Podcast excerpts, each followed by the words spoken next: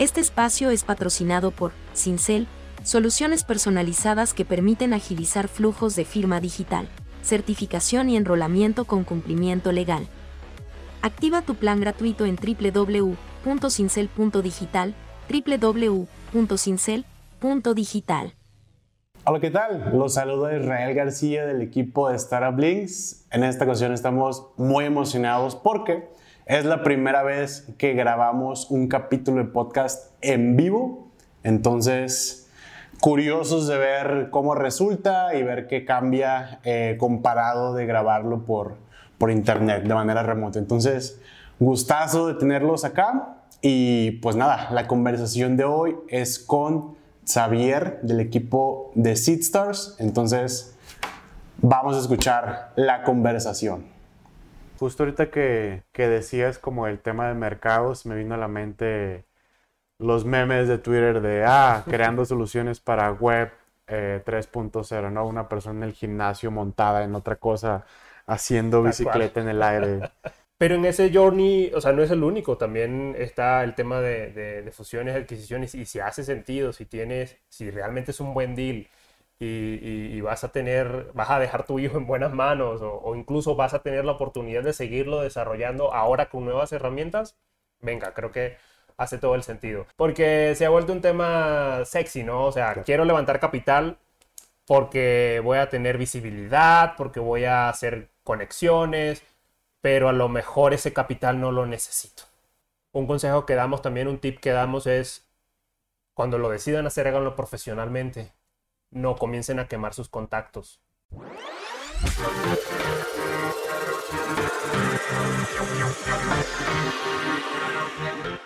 Javier Bolaño, Head of Partnerships and Business Development en SeedStars. Bienvenido, estimado, a la conversación, a esta primera conversación en vivo.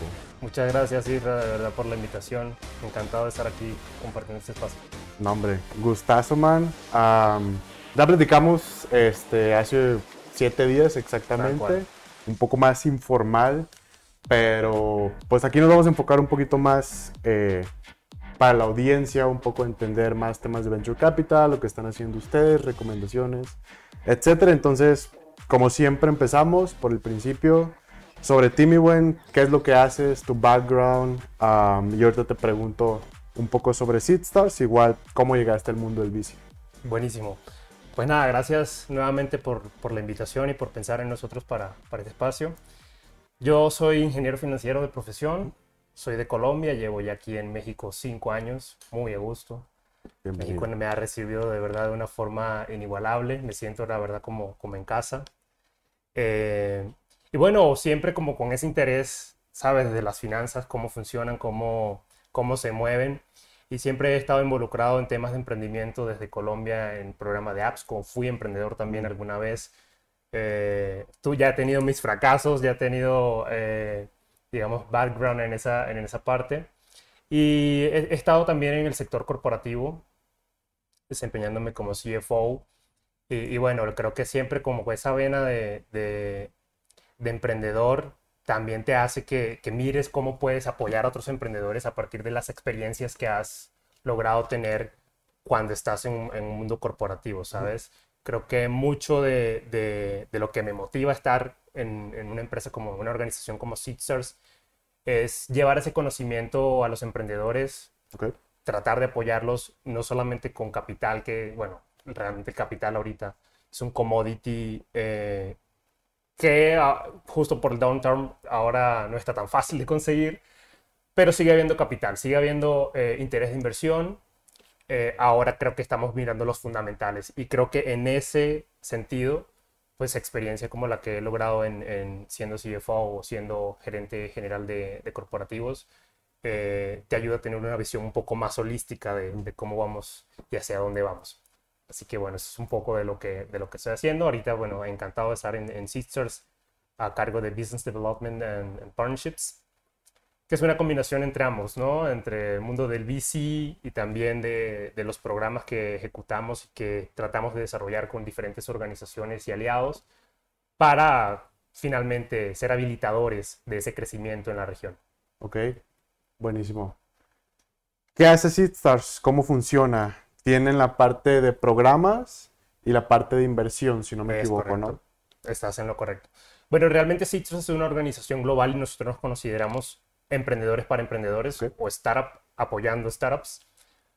De hecho, así, así, así funcionamos, que tenemos un equipo muy ágil, remoto en todas partes del mundo. Eh, es una organización que nace en Suiza. Eh, spoiler, el otro año estaremos cumpliendo 10 años. Hola. Así que esto, estaremos haciendo varios eventos y varias actividades, programas, sorpresa próximamente. Te las estaremos compartiendo en caliente cuando tengamos definido mucho de lo, de lo que vamos a hacer. Y eh, nace en Suiza realmente con ese interés eh, de habilitar a los emprendedores en, en- en los mercados emergentes a través fundamentalmente de la innovación, la tecnología y, y, bueno, el emprendimiento en sí. Y sí, como bien lo dices, tenemos estos dos grandes pilares, que son los programas que nos ayudan a, llamamos, eh, digamos, la rama de capacity building, a identificar ese potencial que hay en la región con los emprendedores y, y- y realmente diseñar cuáles son esos programas que los van a ayudar a, a llegar al siguiente nivel. Ok. Y, la, y del otro lado está eh, Investments, los fondos eh, que tenemos, que de hecho ya evolucionamos un poco más y ahora somos una plataforma de fondos. Ok.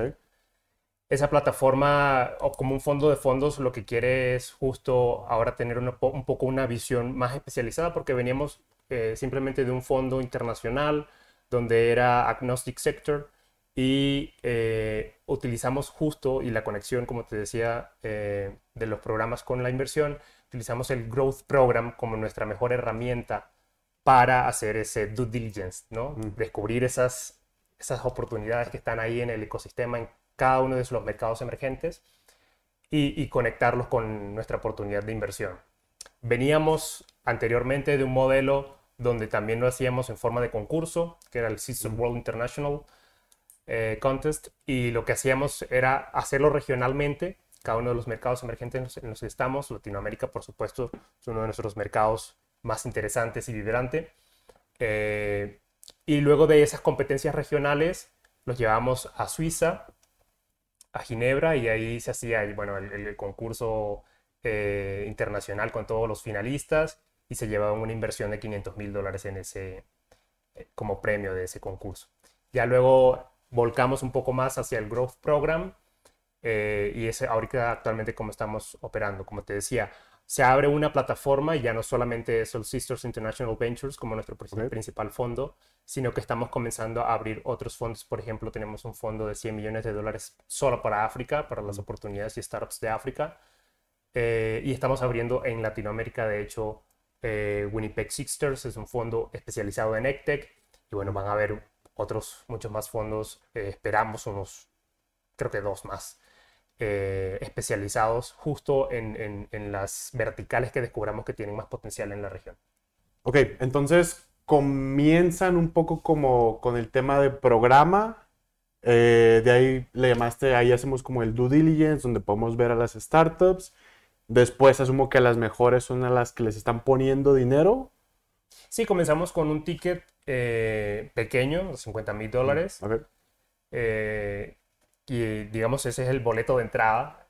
Y a medida que el Growth Program se va desarrollando, pues de los emprendedores depende, ¿no? Que podamos hacer ese upgrade eh, de ticket. Justo, ¿no? Los resultados que comienzan a dar en el, en el Growth Program aplicando todas las, las herramientas y metodologías que tenemos y pasan a una segunda fase donde efectivamente validamos esa primera, ¿sabes? Es como un proceso donde primero nos conocemos, eh, me encanta lo que me cuentas, me encanta lo que me muestras, te invierto un ticket pequeño, ahora demuéstrame ya de tú a tú, hombro a hombro, cómo vas a crecer, cuáles son esas eh, habilidades que tiene tu equipo, las herramientas que estás usando, las que pretendes usar en el futuro Sí. y, y ya, bueno, hace un poco más sentido, entonces hacemos un, un upgrade de la inversión, que obviamente depende de cada, de cada oportunidad, ¿no? ya, justo. Ayer hablaba con una persona, este, un ángel, y me decía como, bueno, compartimos la idea de que, oye, pues, pones el ticket y a los tres, a los tres meses, en el, caso de un ángel, te das cuenta si se va a morir o tiene futuro, ¿no? Y compartía como también la idea porque justo antes de estar acá en Startup Links, yo estaba como en un tipo igual, fondo aceleradora, donde pues teníamos un programa y los mejores los llevábamos a Silicon Valley. Y total, ya que los tienes ahí día a día, viendo cómo trabajan, las preguntas que hacen, te cambia como totalmente la perspectiva para empezar a ver como, ah, ok, un fundador que puede tener éxito, que parece que va a tener éxito, en tres meses se ve así, versus alguien que pues, es muy bueno vendiendo y te supo vender perfecta su aplicación, se ve así ya en, la vida real, ¿no? En el día a día. Entonces, bastante interesante la, manera de operar.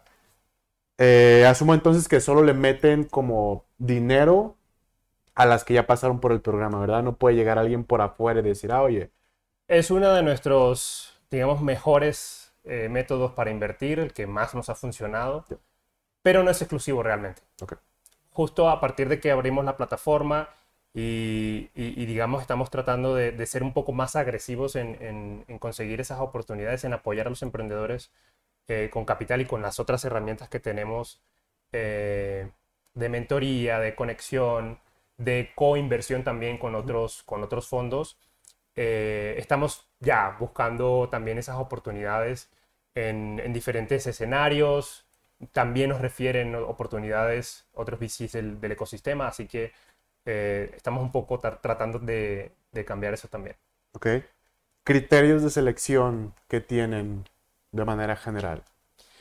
Pues mira, eh, a pesar de que los programas que desarrollamos son siempre para early stage, eh, digamos, lo importante eh, que nos fijamos mucho es en el equipo de founders. Como bien decías, no es solamente saber vender, sino también saber ejecutar con excelencia. Nos fijamos mucho también en que la tecnología tenga ah, alta escalabilidad. O sea, creo que una de las premisas es, a pesar de que eh, ingresemos en etapas tempranas, el mercado tiene que ser, eh, tiene que estar preparado para la solución que estás eh, desarrollando. Es uno de nuestros principales criterios, que hay una necesidad de mercado. Nos encontramos con muchos, muchos emprendedores idealistas que quieren eh, resolver problemas que no son reales. Mm. Y eso sin duda que, no nos mueve. Nos mueve realmente algo que pueda generar impacto, que sea real, y ese impacto es demostrable justo cuando ingresas a un programa como el nuestro Growth Program. Ahí es donde tienes que demostrar que tu necesidad la que estás resolviendo eh, puede ser replicable en muchos mercados. Entonces creo que son de los principales... No invertimos algo, algo que es bien particular, no invertimos en nada que tenga que ver con, con hardware como tal, eh, ¿sabes? Dispositivos físicos que utilices como tal. Si eso es necesario para tu escalabilidad, no entramos en la fórmula. Eso es súper importante. Y, y, creo que eso puede ser eso. Ok. Justo ahorita que, decías como el tema de mercados, me vino a la mente los memes de Twitter de, ah, creando soluciones para web 3.0, eh, ¿no? Una persona en el gimnasio montada en otra cosa, haciendo bicicleta en el aire. Pero sí, hubo por ahí, o bueno, aprovecho para preguntar, ¿cómo viste el hype? Primero de NFTs, luego de web 3.0. ¿Crees que se quede? ¿Crees que regresemos? leía igual en Twitter que íbamos probablemente como a, o sea, rebotó, bajó y ahorita como que se iba a estabilizar, pero que iba como a volver un poco el hype. Yo creo que sin duda la tecnología que está detrás del concepto, mm. o sea, el blockchain es una tecnología que llegó para quedarse, sin duda. ¿Cómo lo aplicamos? ¿En qué? ¿Cómo hacemos de eso un modelo de negocio sostenible en diferentes industrias? La aplicabilidad en los negocios. Creo que ahí hay mucho todavía por recorrer hay mucho eh, por explorar, pero sin duda creo que el blockchain que llegó para quedarse. Eh, y, como pasó también con, digamos, la cripto, cuando empezó mucha volatilidad, ahorita, bueno, no están en su mejor momento, eh, pero creo que, sabes, vamos, vamos a utilizar la tecnología en nuestro día a día sin darnos cuenta que estamos utilizando cripto. Esa es mi visión de, de, cómo va a estabilizarse. No necesariamente vamos a, a vendernos como, como cripto es el, centro, sino que vamos a utilizarlo en servicios, en productos, sin, sin saber que está ahí en el, en el back. Y, sin duda llegó para hacernos la vida más fácil en, muchos aspectos, para preocupar a muchos del, sector también corporativo que a lo mejor todavía no, no, terminan de entender cómo esa tecnología puede tener aplicabilidad real en sus, en sus negocios y obviamente en el mundo financiero sí que está generando disrupción. Por eso también los bancos y las grandes corporaciones financieras pues también están haciendo su labor, ¿no? De, cómo integrar la tecnología en, en, cómo brindar un mejor servicio, finalmente, que es lo que nos interesa a todos y que ese servicio además sea profitable también dentro del negocio. Sí, por ahí creo que, bueno, como otro meme, tal vez no es un buen momento para tener cripto, pero sí, creo que ya que blockchain termine como de consolidarse, de ser entendido por gobiernos, corporativos, más allá de los que estamos muy metidos en esto. Y bueno, ni uno, yo todavía no termino de entenderlo, pero más o menos puedo entender las eh, aplicaciones que puedo entender.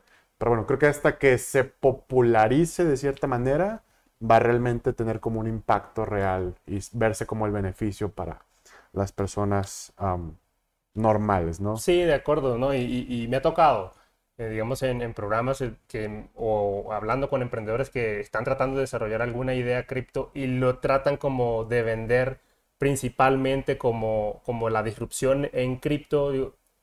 Realmente lo que tienes que enfocarte como emprendedor es solucionar una necesidad. Si tu mejor herramienta para solucionar esa necesidad es cripto, utilízala.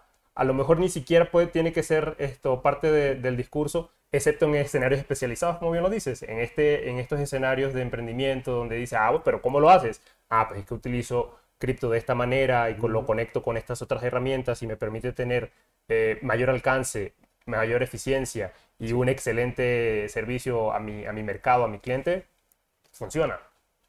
Va, nice. Volviendo un poco a Seed Stars, mi buen para 10 años, felicidades. Gracias. Ah, justo de mis siguientes preguntas tiene que ver con por qué un fondo o una institución viene desde allá, pone el ojo en la TAM, ya más o menos nos adelantabas como temas de mercados emergentes. Así es. pero bueno, 10 años es un chorro de tiempo, no sé si 10 años aquí en la TAM, ahorita nos cuentas de eso, pero casi seguro que fueron de los primeros como instituciones internacionales en poner un foco acá en la TAM, que ahorita ya está un poco más común decir como, ah, sí, la TAM este, tiene, eh, cuando combinas economías, lo comparas con, no sé, Estados Unidos, otras regiones, etcétera. Entonces, de esa parte, ¿cómo vieron esa parte? Que igual, creo que no estaba, estoy en Sisters cuando no, acuerdo, aterrizan acá, pero un poco si nos cuentas de esa parte. Pues mira, como sabrás, al, ser suizos, Ginebra es eh, foco económico en general, entonces desde que vemos la conformación de estos bloques económicos de, los BRICS, de estos países que comienzan a tener eh, un foco especial en el desarrollo económico y comienzan a llamar la atención a nivel global desde hace unos 15 años o más.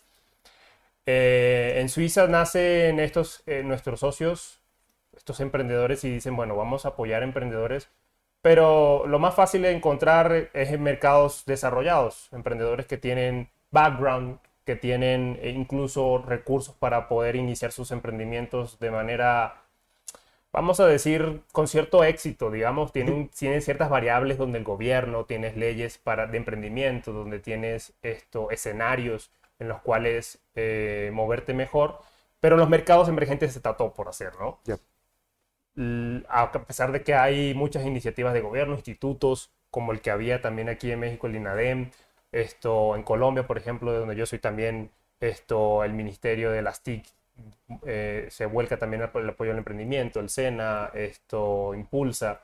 Organizaciones gubernamentales son las que principalmente están apoyando los emprendimientos en, los mercados emergentes, pero hace falta esos catalizadores, esos eh, que generan esas conexiones, que generan también las preguntas incómodas de realmente si estos programas están generando el impacto que deben generar, de realmente si, si los emprendedores están siendo apoyados en las etapas donde deberían, deberían ser apoyados con los programas idóneos. Así que nace con el foco 100% en mercados emergentes, pero también para volcar todas las herramientas y todo lo que está pasado, eh, eh, pasando en los mercados más desarrollados como Europa, Estados Unidos, Canadá, Y, bueno, nuestras principales operaciones están en Asia, África, Latinoamérica, Europa del Este incluso, mercados donde, donde hay todo un potencial de desarrollo y donde realmente está todo por hacer.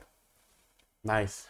Justo, bastantes cosas por hacer todavía, parte de lo que también acá en Startup Link estamos intentando hacer. y pues nada, igual, gustazo tener o ser parte de, la colaboración ahí con, con ustedes. Que justo los conocí en la primera vez que vi el logo, probablemente fue 2016 o 17, justo en Guadalajara, Jalisco, México. Era como la competencia regional o local. Eh, ese startup ganó, que la menciono, Gravet. Luego ganan, creo que México, y justo les tocó ir a Suiza 2018, 19, algo así. Y dije, órale, qué interesante como todo el pipeline para estar hasta allá, que asumo, bueno, por las fotos que vi, el, el escenario estaba impresionante, súper de rockstars, aparte se veía como que el tema de network, fondos estaba bastante chido, entonces felicidades por todo gracias, gracias, una oportunidad ahí para para hacer memoria de todo lo que hemos hecho, para celebrar un poco también esas, esas victorias eh, que hemos logrado apoyando emprendedores. Hemos aprendido mucho, la verdad es que en, todo este conocimiento de los mercados emergentes y, creo que también relacionando con, este fondo que ya lleva su, segunda versión eh, recientemente, eh, es justo eso, ¿no? Darnos cuenta que hay mucho potencial en los mercados emergentes y, y que tener herramientas metodológicas, tecnológicas y también financieras para apoyar a los emprendedores hace todo el sentido y, por eso, bueno, nuestro primer fondo nació Agnostic Sector porque tenía esa capacidad, voy a decirlo como camaleónica, de adaptarse a cada uno de los mercados. Si aquí en México, por ejemplo, FinTech es uno de los mercados donde hace mayor sentido invertir, pues ¿en qué vamos a invertir? ¿no? El portafolio tiene un 30% de, de, inversiones en fintech, porque es lo natural de estos mercados. Si en, en, África, por ejemplo, están apuntando más a climate action, pues entonces el, el, portafolio en África tiene un poco más de peso en, en, esos, en esos sectores. Creo que eh, es un espacio, este, esta celebración de 10 años es un espacio para, para recordar todo lo que hemos hecho y, y, y coger eso como el mejor impulso de poder seguir apoyando a los emprendedores otros 10 años. Nice, ojalá que sí. Última pregunta sobre SeedStars, mi buen. Tienen también un espacio físico en varias ciudades de, del continente. SeedStars Space, ¿le llaman? Seed Spaces, así es. Es una de nuestras líneas, eh, voy a decir, de, de negocio. Eh, realmente es donde creamos comunidad, donde conectamos a los emprendedores entre sí, para que puedan hacer ese networking. Sabes muy bien que en esos espacios donde nacen muchas oportunidades, incluso donde conoces al founder de tu próximo eh, emprendimiento. Así que, que, bueno, es los Seed Spaces. En Latinoamérica tenemos por ahora en Ciudad de México y en Lima, pero estamos también como buenos emprendedores viendo cómo, cómo darle la vuelta para, para crecer exponencialmente y abrir muchos más Seed Spaces en, en, en toda la región. Nice, buenísimo regresando a una respuesta anterior, personalmente, ¿qué industrias te emocionan? Bueno, personalmente llevo la, vena financiera, así que fintech y todo el DeFi siempre me, me, emociona. Alguna vez fui, fui emprendedor esto, en ese sentido. Y fíjate que tengo una, eh, y ya te lo había comentado, tengo esto, por las conversaciones en, en, en sesiones de mentoría o en networking, que he estado, ah, que he tenido con varios emprendedores en diferentes industrias. Tengo ahorita una inquietud en el tema de merchant acquisitions, porque creo que es justo ahorita, es un topic donde sigue siendo tabú para los emprendedores. Sigue siendo tabú porque eh, pues, quieren tanto sus emprendimientos como si fueran un hijo y no ven de qué manera considerar eh, que eso sea una opción de crecimiento eh, personal o de crecimiento para el negocio. Obviamente considero también que tiene, tienes que analizar muy bien, porque es, por ejemplo, una fusión es como un matrimonio y, cuál va a ser tu posición dentro de, esa, de, esa, de ese matrimonio.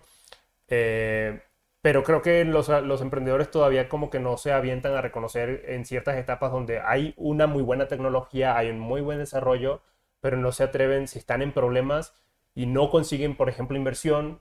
ahorita que estamos mirando muy fundamentales y que, y que, estamos un poco más siendo cautelosos en qué invertimos, vamos a decir por la escasez del, del dinero o las altas tasas para colocarlo, eh, creo que no tienen esa apertura, de decir, ¿sabes qué? Me interesaría una fusión. O incluso no saben a quién decírselo. No saben eh, esto, a, quién, a quién buscar para, para decir, ¿sabes qué? Me gustaría eh, vender mi emprendimiento, dedicarme a otra cosa, tomarme un año sabático.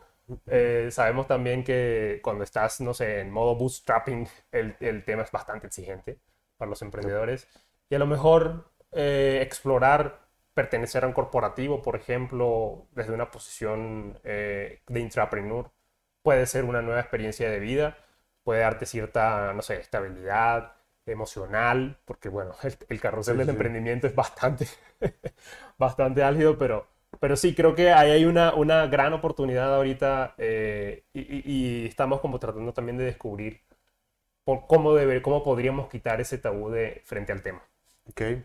Yes. Justo platicábamos de, de, esa parte como tema de adquisiciones abajo de Serie A, creo que fue donde más hablamos.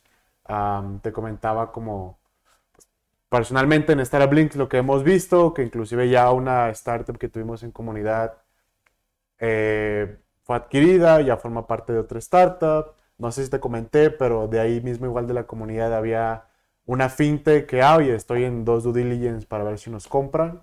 Ojalá lo anunciemos pronto. Qué bueno. Y otra argentina de que, ah, oye, igual, estoy en due diligence con, no nos dijo quién, para ver si igual hay por acá una adquisición, ¿no? Ninguna de las dos había levantado una seed, creo que las dos bootstrapping full. Y pues nada, es como otro camino interesante. Sí, es otro camino de exit. Creo que normalmente cuando, cuando estás emprendiendo en una startup piensas, pues, quiero adquirir, eh, o sea, seguir en mis rondas, pre-seed, seed, Series A, y, en adelante. Y, si puedo llegar algún día a, una colocación de acciones en el mercado público, genial, ¿no? Pero en ese journey, o sea, no es el único, también está el tema de, de, fusiones, adquisiciones, y si hace sentido, si tienes, si realmente es un buen deal y, vas a tener, vas a dejar tu hijo en buenas manos o, o, incluso vas a tener la oportunidad de seguirlo desarrollando ahora con nuevas herramientas, venga, creo que hace todo el sentido. Y lo estamos viendo, lo estamos viendo esto, no solamente los ejemplos que, que, me comentaste, sino también esto eh, de, de, empresas o digamos startups que consideramos que tenían buen músculo, que, grandes. Mm, nos pasó, a, nosotros en el portafolio nos pasó también una que eh, se llama Listo Pro, que fue también adquirida por una eh, brasileña, bueno, se fusionaron realmente. Y, y sucede, no sucede tan a menudo como, como vemos el potencial realmente de eh, startups que pudieran eh, llegar a esos escenarios, pero bueno, creo que hay una, una gran oportunidad también para, para respaldar esos potenciales deals. Sí, justo ahorita que mencionas el tema como de dar el bebé, me acuerdo igual de un tweet, no me sé el nombre del founder, pero esta startup argentina Auto Zero, mencionaba el founder en, un tweet, explicaba como, ah, antes de vender la empresa en esta etapa donde pues ya se vendieron siendo unicornios, tuvimos como un, un paro, mencionaba que alguien ya los había intentado comprar y que habían declinado como esa, esa compra. Entonces, está interesante como, y creo que es algo que no existe en la TAM, como tanta info de esa parte de, ah, oye, ¿cómo lo hiciste cuando llega alguien y pum, te puso una oferta en la mesa? En el caso de este startup fue como, oye, rechazamos una, quién sabe qué cosas tenía, y pum, vendimos años después ya siendo unicornios, ¿no? Entonces, no sé, estaría interesante. Bueno, igual ojalá en Startup Links podamos traer como más startups a platicar de, de esa parte en específico. Justo tenemos pendiente ahí ese podcast con esta startup que las nombro porque pues es pública ya la info. Um, compró Aplícate, una Femtech comprando, comprando una Heltech para integrar como la tecnología, ¿no? Eh, una pre la otra ahorita levantando su seed, entonces interesante. Y los, los grandes eh, lo han hecho históricamente. Si, si recordamos cómo creció Google, cómo creció Facebook, eh, incluso las vueltas estratégicas que le han dado a sus negocios, lo han hecho con Merchant Acquisitions. todos. Realmente todos, todos esto, han identificado oportunidades de mercado, tienen una muy buena caja, sea propia o sea de sus investors, y dicen, bueno, vamos a salir de compras. Sí, sí, sí, sí, es a estar bastante divertido esa parte de, ah, oye, tengo que comprar startups en los siguientes seis meses. Claro. Vamos a ver. Por estrategia, por competencia, por crecimiento. Buenísimo. Pasando al mercado, mi buen, que más o menos ahí hablamos este, del tema que pues todo se fue, iba a decir otra palabra, pero todo, todo fue muy mal los últimos meses. Algo. recuperación de la TAM, ¿cómo lo miras en los siguientes meses? ¿Vamos bien? ¿Vamos mal? ¿Cuándo va a haber dinero otra vez? Que agrego antes de que respondas. En nuestro caso sí vimos como un poquito de, ah, y este... Había dinero para los buenos, como lo que dices de que, ah, oye, eh, Unit Economics, si no, si no, pues no hay opción. Eh, entonces sí vimos como un freno de mano, pero creo, es la percepción, que ya se empieza como a recuperar, pero ¿cómo lo miras? ¿Cómo vamos en la TAM de ese lado? Yo creo que, bueno, el, freno de mano que, fue, que comentas fue evidente. Eh, y sí creo que hay una ya señales de esa, esa, recuperación. Y no, digamos, no tanto porque vamos a volver a ver eh, inversiones sobre PowerPoints o sobre slides, sino porque todavía hay dinero que colocar. Veía unas estadísticas que hay billones de dólares todavía eh, por colocar y naturalmente hay que hacerlo en, los mercados emergentes como Latinoamérica. Eh, muchos fondos, sobre todo de Estados Unidos y Canadá, tienen el foco muy puesto en Latinoamérica. Nosotros también, pues, en este caso Fondo Europeo, tenemos también foco en, Latinoamérica. Y, y, los fondos están. A lo mejor lo que, lo que estamos viendo es que el ritmo está volviendo, eh, va a tardar un poco en volver a coger como esa, esa velocidad, pero, pero ahí está el, dinero, hay que colocarlo, no se va a devolver a, los LPs, porque el mandato es justo eh, devolverlo con rentabilidad. Así que eh, naturalmente vamos a hacerlo, vamos como sector, pero vamos a ser más cuidadosos. Creo que eh, el tema de, ya ahorita tener, digamos, esas renovaciones de los fondos y, el capital que adquirimos ya un poco más costoso, pues entonces también requiere que eh, la tarea que se hace como, como Venture eh, Capital Funds sea un poco más responsable en el sentido de, bueno, si este riesgo es el que estamos dispuestos a asumir, bueno, ahora entonces, ¿qué, ¿en qué debemos fijarnos para que podamos llegar a esos objetivos como, como, como una organización? Creo que también el, el, el, tema detrás de los fondos es que eh, es un negocio en sí. Es un negocio en sí y la idea es descubrir oportunidades, diversificar un portafolio para tener más chances de, tener exits exitosos en, y, bueno, regresar a los inversionistas su dinero con un plus, con un prime.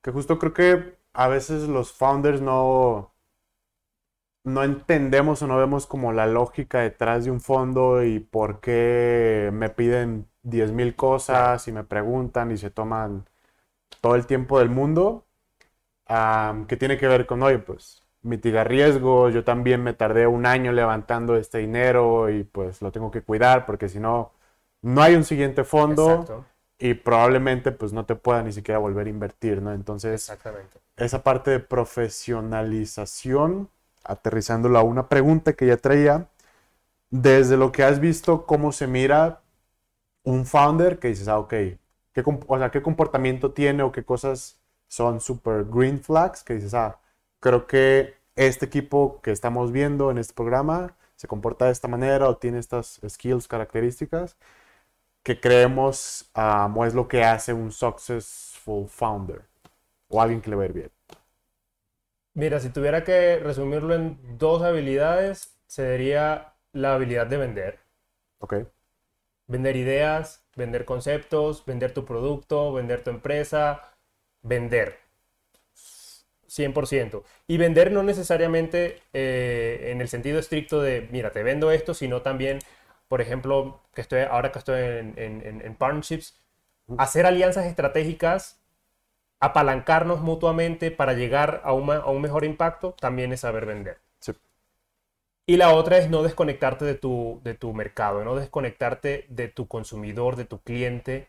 Porque también vemos muchos que, que, siguen en ese journey, pero llega un punto también donde, donde se desconectan de la necesidad real. Se emocionan con la tecnología, mm. se emocionan con lo que están desarrollando, se emocionan a un punto que eh, se produce esa desconexión con lo fundamental, con lo que está pasando en el mercado, con la necesidad, cómo esa necesidad ha evolucionado cómo está siendo suplida incluso por tu competencia, cómo eh, tu usuario, incluso eh, hay modelos de negocios que, tienen un límite, tienen un, periodo donde va a morir. Entonces tienes que tener la capacidad de darle la vuelta antes de, construir algo, antes de que el modelo de negocio muera, porque tenía plazo determinado. Entonces, desconectarte de, tu, de la necesidad de, tu mercado, creo que sin duda es uno de los elementos que, no hace un, un founder exitoso, así que siempre tener esa sensibilidad de qué está pasando eh, con tu mercado.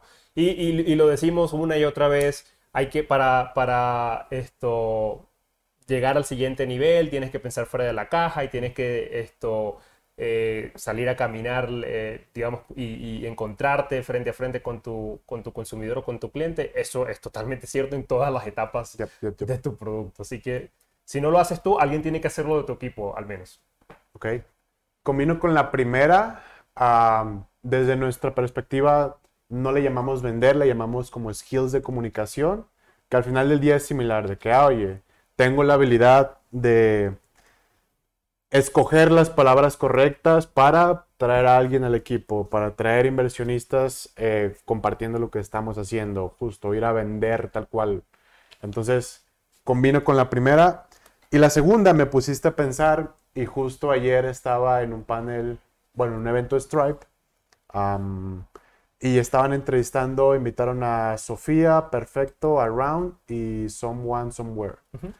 Y les preguntaban de que, oye, este, ¿cómo se ve tu startup en 10 años? ¿no? Al final todos concluyeron como que, pues, quién sabe, que no sabían.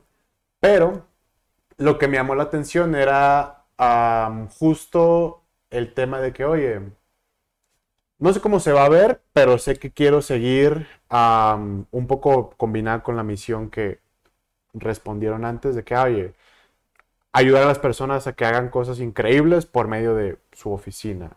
Este, ayudar a las personas a acceso a temas como de salud, de Sofía.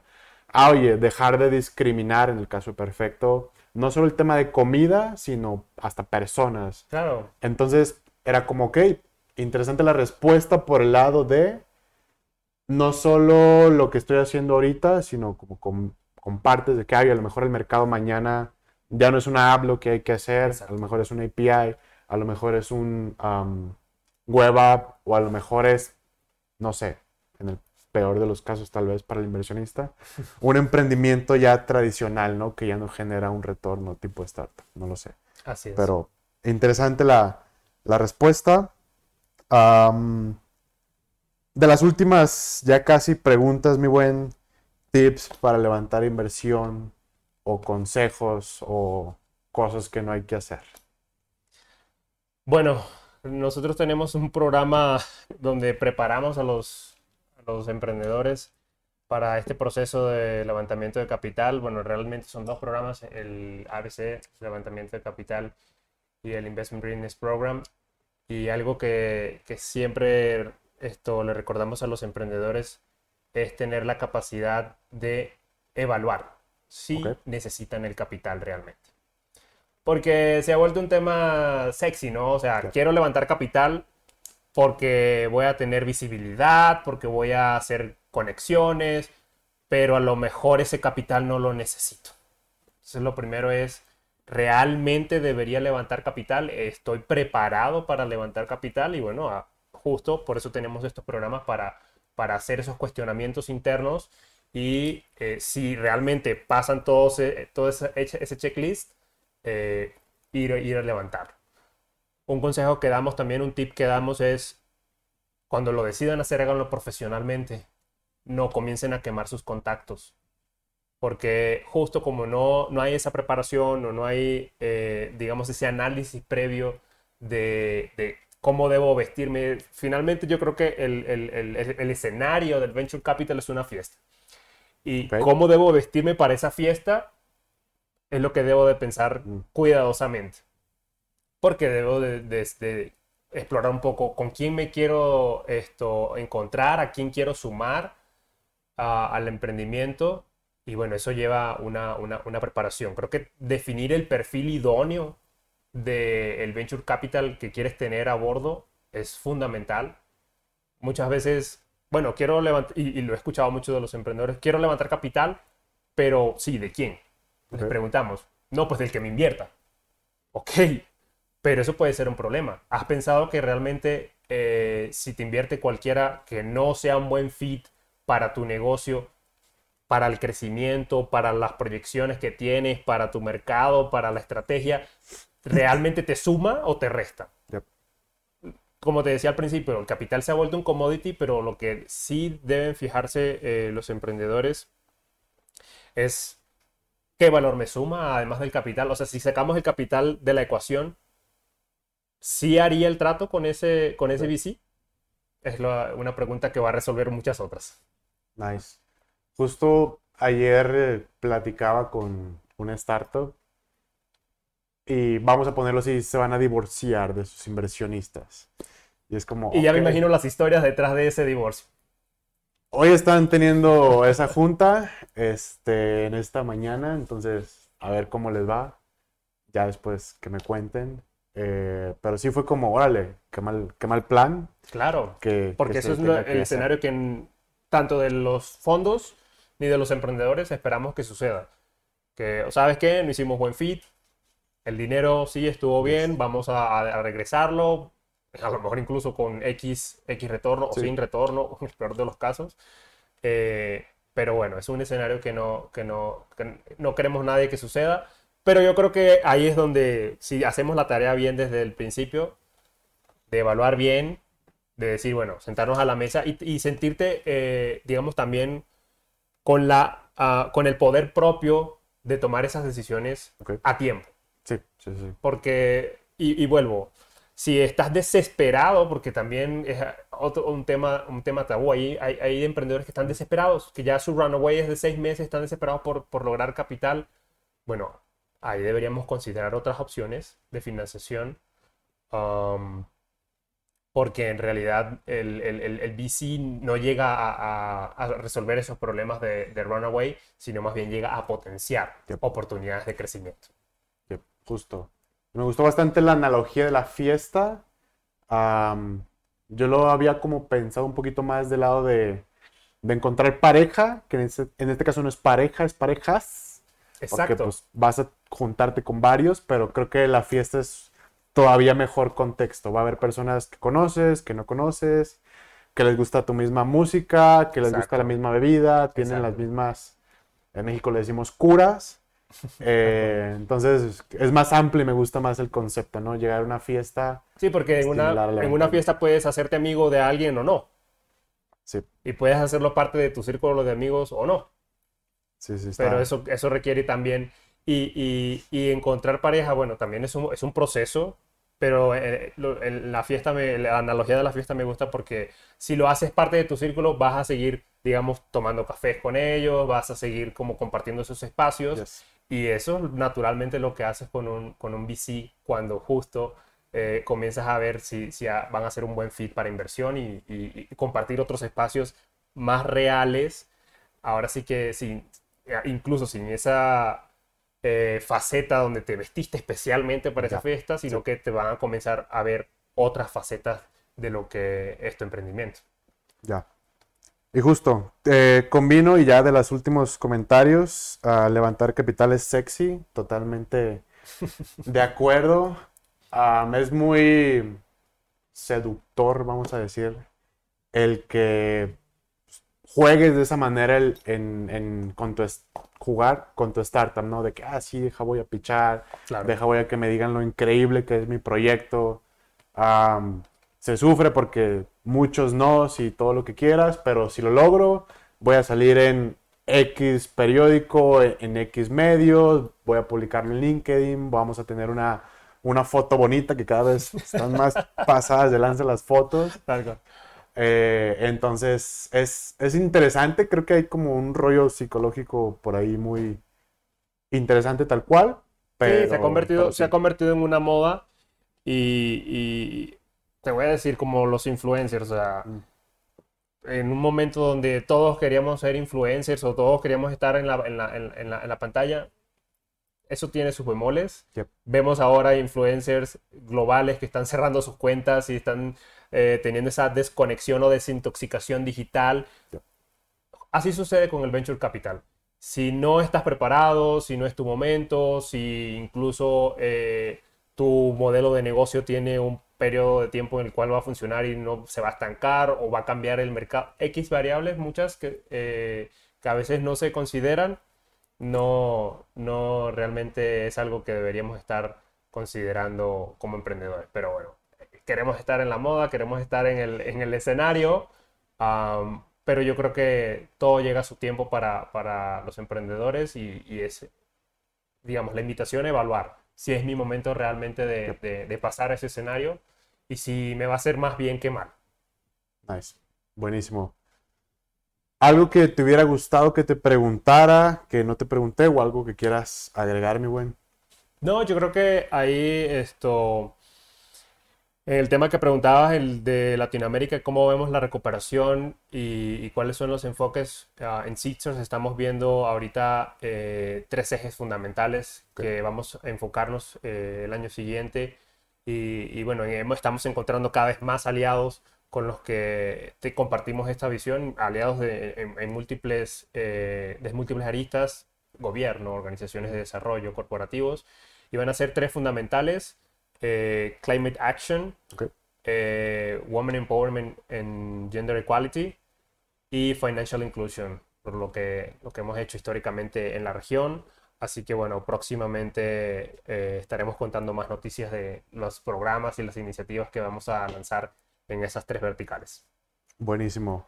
Ah, un último call to action, no sé, su website o tu correo o redes donde puedan buscarlos o buscarte.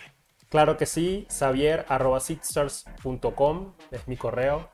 Bienvenidas todas las ideas, eh, todos los proyectos que quieran que desarrollemos juntos. La verdad somos una organización súper abierta a explorar uh, esos partnerships que van a habilitar a los emprendedores para nuevas, uh, para llegar a ese siguiente nivel. Eh, explorar herramientas, eh, tecnologías, formas en las que lo podemos hacer mejor. Bienvenido siempre. Buenísimo. Mau, gustazo. Un placer. Gracias y, y qué chido que fuiste el primero en grabar de manera presencial física. Buenísimo, gracias a ti por la invitación, Isra, de verdad, todo un gusto. No, gustazo. Man.